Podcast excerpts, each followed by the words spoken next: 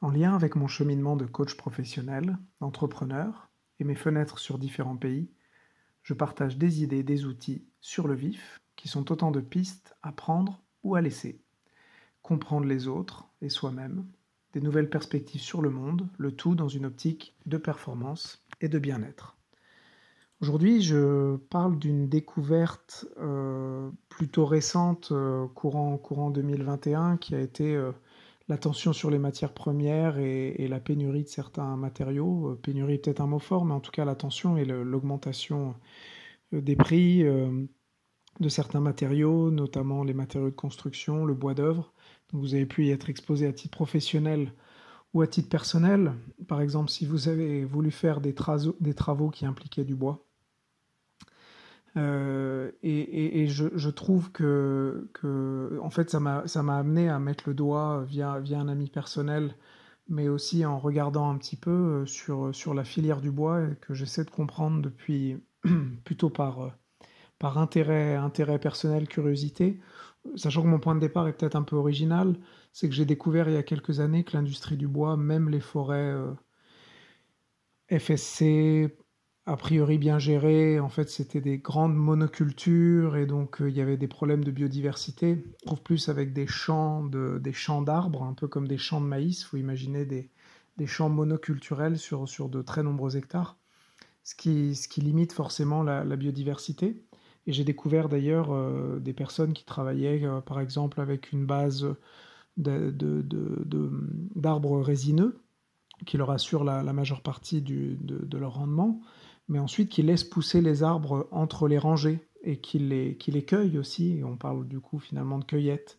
Et donc il y a aussi la logique de la coupe, où est-ce qu'on fait des coupes complètement rases, est-ce qu'on fait des coupes progressives, est-ce qu'on utilise des grosses machines qui tassent les terrains? Voilà, il y a plein de sujets biodiversité euh, qui, qui, sont intéressants de creuser, mais ce n'est pas le sujet. En tout cas, ce que j'ai découvert, c'est qu'avec l'augmentation du prix du bois, ça allait peut-être euh, peut donner lieu et, booster euh, la filière ultra locale qui, qui, est cette idée de, avec des outils très mobiles et peu mécanisés finalement, l'idée d'aller chercher quelques, quelques troncs d'arbres au sein de forêts peu exploitées, un peu comme de la cueillette, un peu comme les chasseurs-cueilleurs, dans cette logique de, de, de, ne pas tout couper et de, voilà, de, de cueillir quelques, quelques, quelques arbres ce qui a, ce qui a l'avantage, un des avantages énormes au niveau biodiversité, au niveau d'impact sur le milieu, qui devient très, très limité, voire nul, voire positif même, parce que les, les forêts, le fait de créer un peu de perturbation et d'enlever quelques arbres, bah, ça, va créer, ça va créer des choses, des choses intéressantes.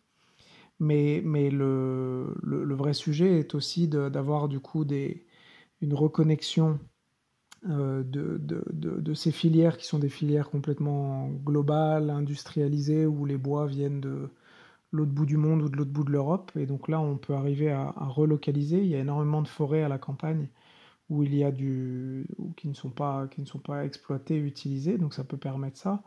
Euh, et ça, et ça peut permettre aussi du coup de, de, relocaliser toute une chaîne de valeur avec des scieries mobiles, avec des menuisiers qui pourraient exploiter ce bois-là. En gros, euh, je, pose juste cette piste-là, euh, parce que si ça vous intéresse à titre professionnel euh, ou à titre personnel de creuser, à titre personnel, une chose à faire, c'est peut-être de demander à votre artisan qui vient pour votre rénovation, pour vous faire votre plancher en bois ou votre pergola ou, lors de votre rénovation de maison, de, poser la question. il y a déjà beaucoup de choses qui existent mais je pense que, ça doit être développé. La, difficulté va être, ce sont des circuits du coup très industrialisés, avec des intermédiaires qui fonctionnent plutôt bien. Donc il y a des pratiques qui seront dures à changer parce qu'il y a, une standardisation. Je pense qu'il n'y a pas forcément énormément de normes, mais il y a une standardisation assez forte. Je crois que les, enjeux, peut-être pour finir dessus, il y a un enjeu, une difficulté d'aller cueillir du bois comme ça, c'est l'enjeu du séchage.